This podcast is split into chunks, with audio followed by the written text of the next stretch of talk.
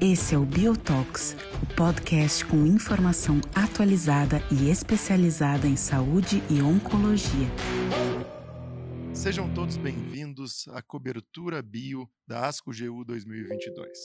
Eu sou André Fai, estou aqui com todo o time bio comigo. Uh, e a ideia é que nessa manhã a gente possa discutir os principais estudos apresentados nessa ASCO-GU que com certeza modificam a nossa prática clínica. Nós vamos começar a nossa atividade de hoje falando um pouco sobre o tratamento do câncer de próstata metastático hormônio sensível e o que muda em 2022 nesse cenário específico. Eu vou começar uh, trazendo para vocês alguns slides uh, para discutir um pouco desse cenário atual. A gente sabe que o tratamento do câncer de próstata uh, vem passando por grandes modificações e por vários avanços uh, nos últimos anos. Uma série de drogas e tratamentos aprovados na última década, uh, que certamente vem melhorando o desfecho clínico dos pacientes e né, trazendo novas opções para o tratamento de diferentes cenários do câncer de próstata. A gente sabe que muitos desses tratamentos são desenvolvidos num cenário da doença resistente à castração, mas a gente tem visto a intensificação do tratamento no cenário hormônio sensível uh, e Uh, isto é hoje né, uma estratégia importante para melhorar a sobrevida, e nós temos visto uma série de tratamentos que aumentam a sobrevida desses pacientes de forma bastante significativa, desde 2015, quando uh, o Charted foi publicado, trazendo o impacto da a, a adição de quimioterapia ao, ao tratamento a castração, que é o pilar do tratamento, que sempre foi utilizado nesse contexto. E depois nós temos todos os novos agentes hormonais, uh, e é o que a gente quer discutir hoje. As estratégias de intensificação e, e, como talvez associar a quimioterapia a um novo agente hormonal, que é o que tem se discutido e foi bastante discutido na ASCO-GU de 2022. Quando a gente fala Uh, no tratamento da doença metastática, hormônio sensível, a gente tem que ter em mente alguns aspectos que são os nossos objetivos para tratar esse paciente. A gente quer, de alguma forma, controlar a doença e prolongar o tempo até a progressão, para que esse paciente possa, então, não uh, ter novas lesões metastáticas, eventos, eventos esqueléticos, dor, etc., que podem surgir com a progressão de doença. Nós queremos, obviamente, prolongar a sobrevida desses pacientes mas nós temos que levar em conta questões relacionadas ao perfil de toxicidade e à qualidade de vida desses pacientes. E eu coloquei aqui eh, nessa tabela né, todos os estudos que eh, mostraram Uh, o quão importante é a intensificação de tratamento uh, no cenário da doença metastática hormônio sensível. Como eu comentei inicialmente, o estudo Charted em 2015 foi o primeiro estudo a mostrar que a adição de docetaxel uh, à terapia de deprivação androgênica aumentou a sobrevida de forma muito importante. A gente está falando aqui uh, num tempo mediano uh, maior do que 12 meses, e isso na doença metastática é algo bastante uh, significativo. A gente sabe que esta é uma população de maior risco uh, que talvez tenha o benefício da adição de quimioterapia. E depois do estudo Charted, que foi, os dados foram corroborados pelo estudo de Stampede, né, que, que é um estudo de vários braços e que tem um braço com docetaxel que de alguma forma confirmou ou corroborou os dados apresentados no Charted. E depois nós temos uma série de estudos mostrando a adição de novos agentes hormonais, determinando ganhos do ponto de vista de sobrevida e de uma série de outros desfechos de magnitudes bastante semelhantes. Então, nós temos o estudo Latitude com, a, adição de abiraterona, temos o braço do Stampede, que também avaliou a adição de, de abiraterona, o estudo Artes e o estudo Enzamet, combinando enzalutamida ao ADT padrão, a palutamida combinada ao ADT no estudo Titan, uh, e quando a gente observa Uh, o hazard ratio de sobrevida global, a gente vê hazard ratio bastante uh, semelhante uh, em todos esses estudos e com ganhos de sobrevida e de sobrevida livre de recorrência. 2021, ESMO, a gente tem uma apresentação presidencial bastante importante pelo Dr. Karim Fizazi no estudo Peace One, mostrando que a adição de docetaxel, aqueles pacientes que receberam uh, perdão, adição de abiraterona naqueles pacientes que receberam terapia de deprivação androgênica mais docetaxel aumentava ainda mais a sobrevida desses pacientes numa população de alto risco. E isso trouxe à tona uma discussão e uma pergunta que ainda estava em aberto, que é de alguma forma? Será que neste processo de intensificação, combinar quimioterapia com um novo agente hormonal melhora ainda mais, ou seja, tem um efeito sinérgico, e isto foi de alguma forma, o, o, o, o, intuito né, deste estudo apresentado pelo Dr. Karim Fizazi, o estudo Peace One, que é um estudo que tem um desenho que a gente pode discutir um pouco mais para frente, mas que de fato mostrou é, um ganho de sobrevida global uh, na combinação dessas duas estratégias. E agora na ASCO-GU a gente teve o estudo ARASENS, que é um estudo de fase 3 que combinou daralutamida, um novo agente hormonal, com docetaxel uh, nos pacientes com doença metastática hormônio sensível uh, diagnosticados. Então, um estudo né, com um desenho uh, bastante tradicional, onde um grupo recebeu darolutamida, outro grupo recebeu placebo, e todos esses pacientes receberam, então, docetaxel, e como critério de inclusão, esses pacientes deveriam ser candidatos a receber docetaxel nesse cenário, e aqui já fica uma questão que eu quero discutir com vocês em relação aos critérios de inclusão desse estudo. Mas o que a gente observa é uma separação das curvas bastante significativa, onde a gente vê um ganho de sobrevida global e uma redução do risco de morte de 32%, favorecendo o uso de uma intensificação do tratamento com quimioterapia docetaxel associado a darolutamida, combinado com uh, castração mais docetaxel. A gente observa que esses ganhos são independentes de a gente estar frente a uma doença diagnosticada metastática ou uma recorrência após um tratamento da doença localizada e diversos outros desfechos que vão ser discutidos ao longo do dia de hoje também se mostraram positivos, favorecendo o uso da combinação. Uma das discussões que a gente tem é, bom, será que todos os pacientes precisam receber uma terapia tripla intensificada? E se receberem, como é que a gente sequencia esse tratamento? O que, esses pacientes podem fazer depois disso? E aqui eu termino, então, essa, essa breve contextualização do cenário do tratamento do câncer de próstata metastático hormônio sensível, para abrir aqui para uma discussão ampla com todos os especialistas de o que, que a gente vai fazer segunda-feira no nosso consultório quando a gente estiver frente a um paciente com câncer de próstata metastático, hormônio sensível. Uh, e como é que a gente vai tratar esses pacientes? Sem dúvida, eu quero contextualizar alguns desafios. A gente sabe que existe uma questão relacionada a acesso, custo, a tolerabilidade desses tratamentos, uh, os dados que são bastante recentes. Uh, né? Será que a terapia tripla deve ser é, uma terapia tripla para todos os pacientes? E é assim que eu quero começar, então, a nossa discussão de hoje. Meus amigos, sejam muito bem-vindos uh, a essa conversa, e acho que o objetivo desse nosso simpósio satélite é tornar não uma aula expositiva, e sim uma discussão.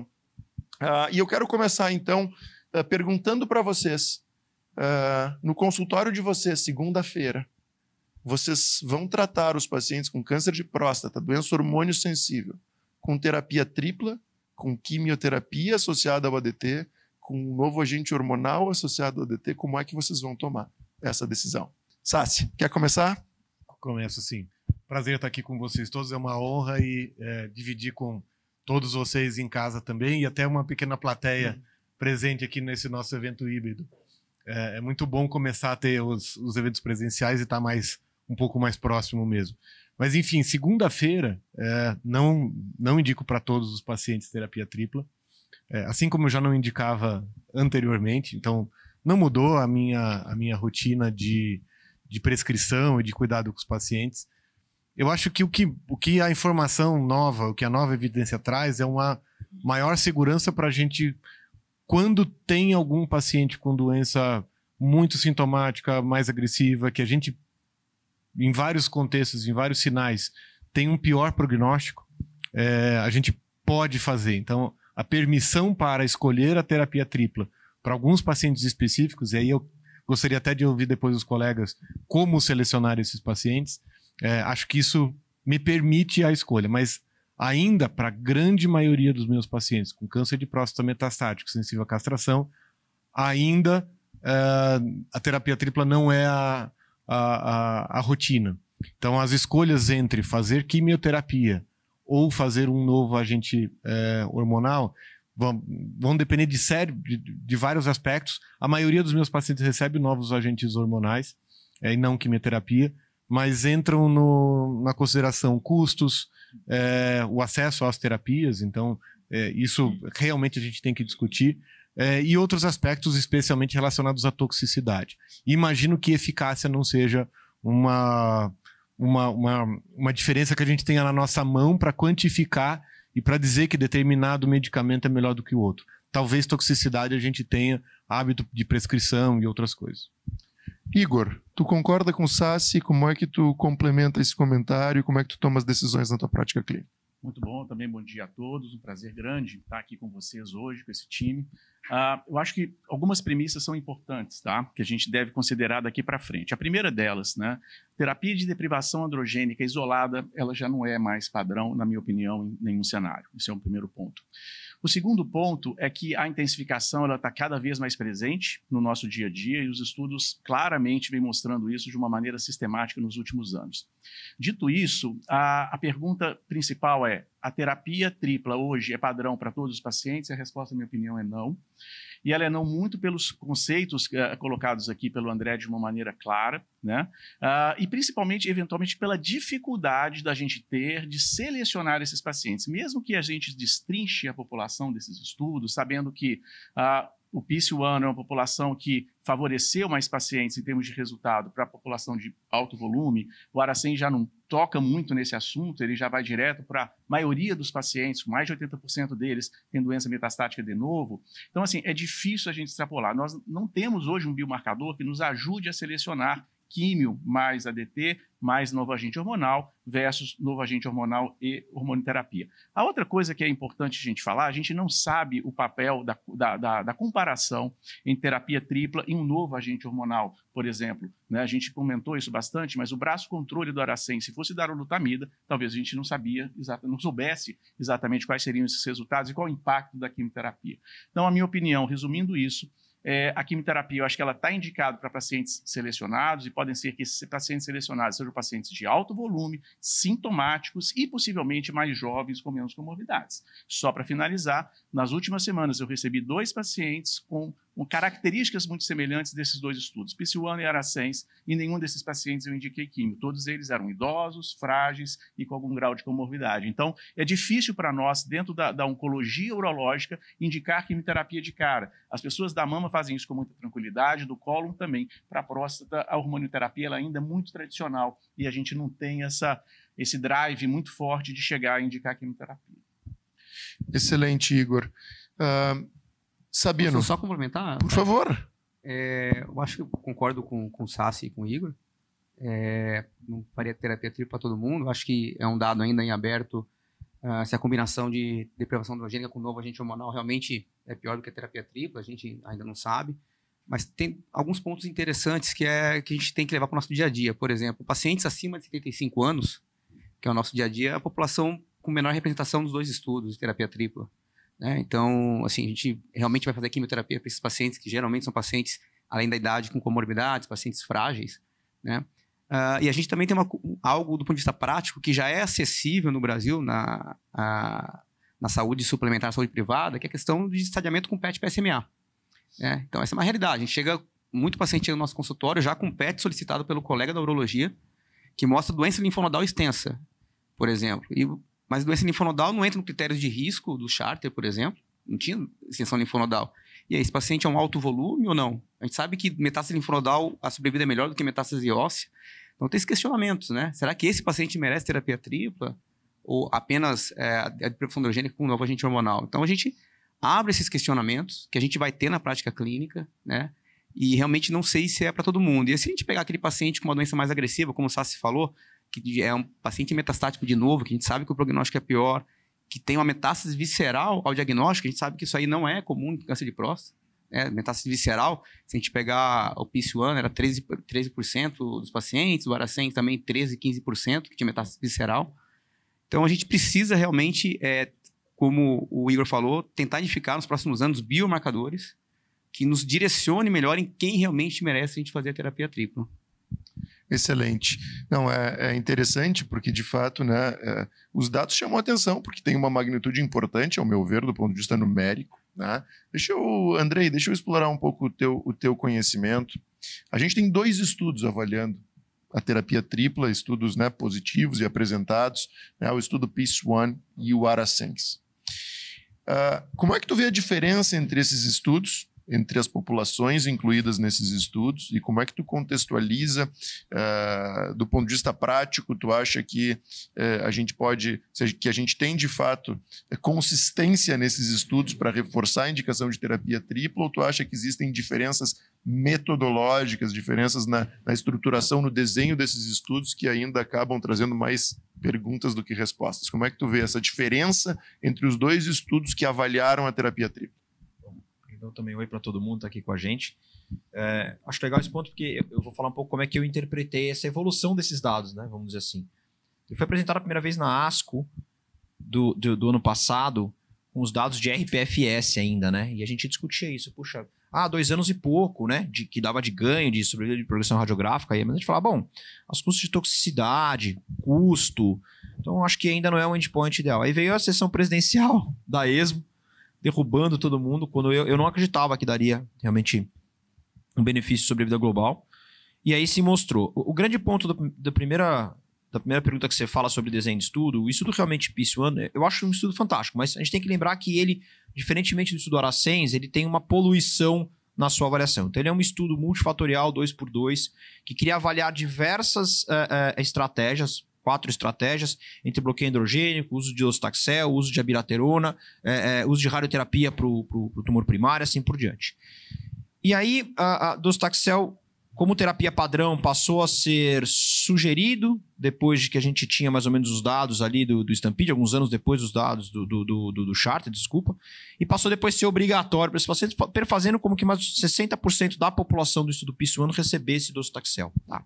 E essa análise de combinação de, de terapia tripla versus é, terapia dupla com quimioterapia, isso é muito importante a gente colocar, ela veio só nessa população de 60%, fazendo uma análise, inclusive, da interferência ou não da radioterapia no primário, e aí, como não vi uma interação dessa, dessa radioterapia, podia ser analisado, então, um pool desses pacientes, eles foram meio analisados nesse pool, e aí também depois veio um, mais uma avaliação de que maior benefício veio da população de alto volume, quer dizer... Foi um estudo que muito interessante, eu acho que trouxe uma nova perspectiva, porém tinha uma colcha de retalho na sua análise estatística. Então eu achava que valeria a pena, principalmente para esses pacientes que a gente comentou aqui, que na verdade a gente também extrapola, porque a diferenciação neuroendócrina, tá, não estava lá. Ah, é meta-hepática ou não? Bom, a análise é para todo mundo. Mas tudo bem, é compreensível que a gente vai extrapolar isso. Com os dados do Aracens, eu, eu, eu venho evoluindo a minha. Eu vou digerindo esse dado. Eu acho que os dados do Aracens são um pouco diferentes. O desenho é um desenho puro, para aquela população onde todos deveriam receber ADT e docetaxel como tratamento padrão e a gente avaliaria realmente a adição do novo agente hormonal da lutamida nesse, nesse terapia dupla. Esse estudo ele foi positivo no endpoint primário, é que eles não analisaram o volume de doença, nem sei se vão analisar, talvez lá para frente, não sei se há interesse de discutir isso ou não, mas o fato é que, que teve. O que, que eu chamo a atenção aqui, em termos até da minha prática no consultório, perto de tudo isso que eu vi? Eu acho que, primeiro, a evolução dos dados mostram consistência nos dados, querendo ou não, a gente tem consistência. A gente tem um hazard ratio de 0,73, se não estou enganado, no PIS1 e 0,68 agora no Aracens. Então a gente tem consistência numa redução do risco de morte para esses pacientes. É, apesar do PIS1 ser uma colcha de retalho, vamos chamar assim, e o Aracens ser um desenho mais puro nesse cenário. E eu Primeira coisa que eu vou ver na segunda-feira é: esse paciente pode não receber químio? Primeira pergunta. Se ele não puder, tá muito fácil para mim. Tá muito fácil. Os pacientes podem receber químio.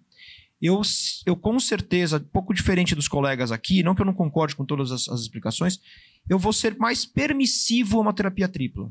Estou dizendo que eu vou oferecer para todos os pacientes, não é conduta padrão. Mas assim, eu serei mais permissivo. Vou falar por quê.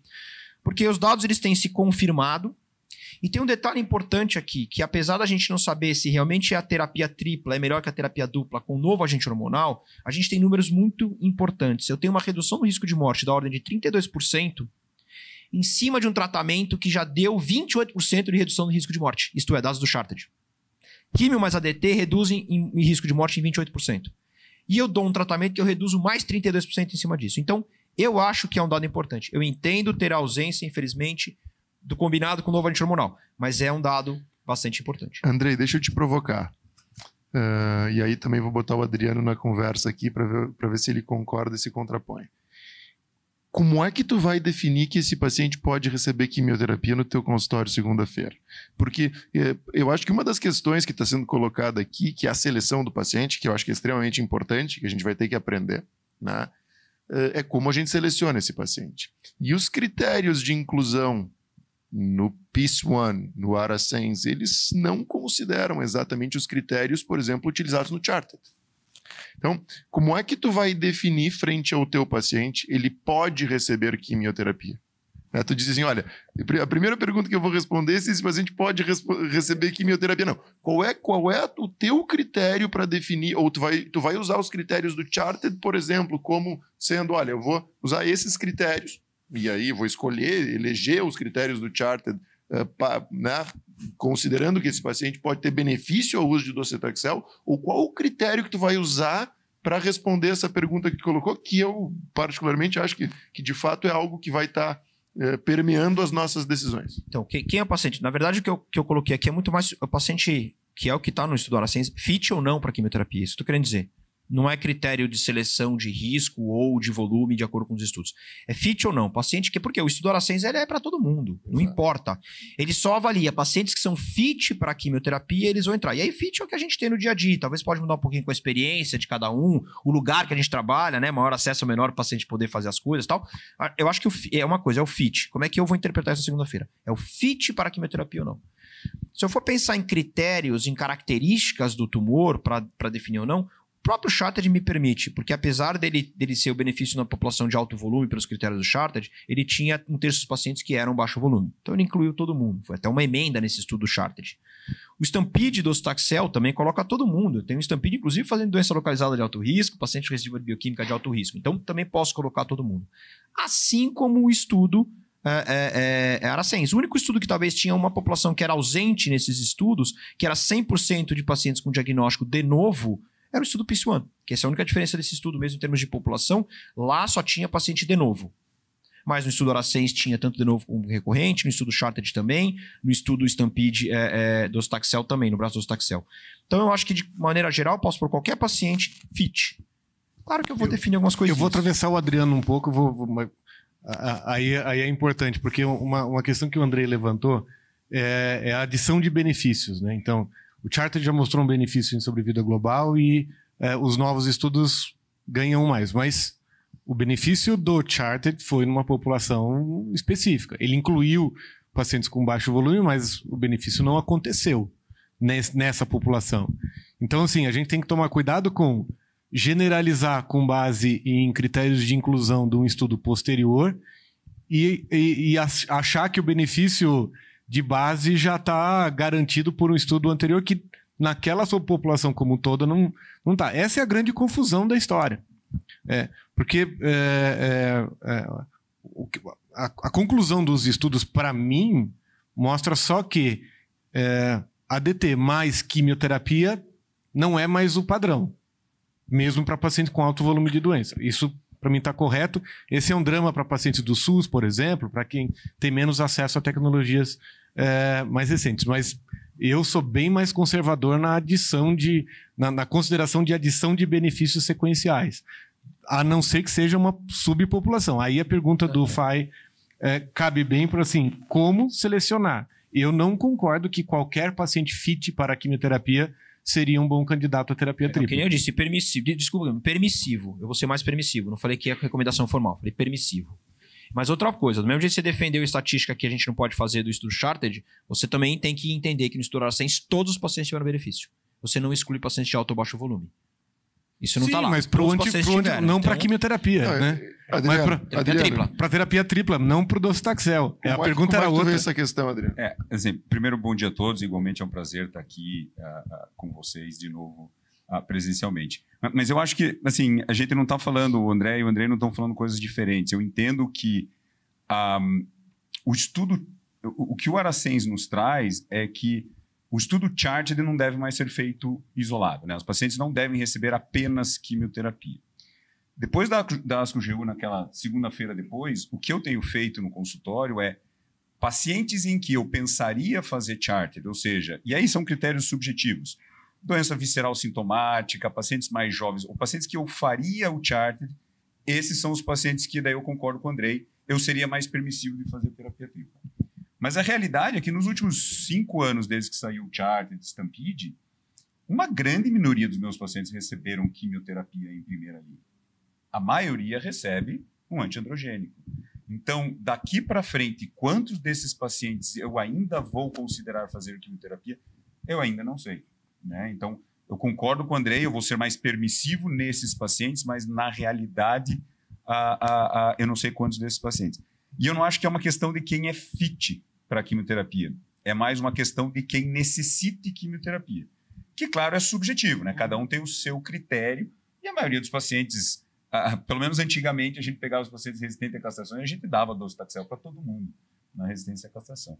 E um outro dado, só para complementar, que eu acho que é interessante ressaltar, e eu sempre fui muito crítico desse dado com os outros estudos, o Titan, o Latitude, enfim. É, é, é as terapias subsequentes.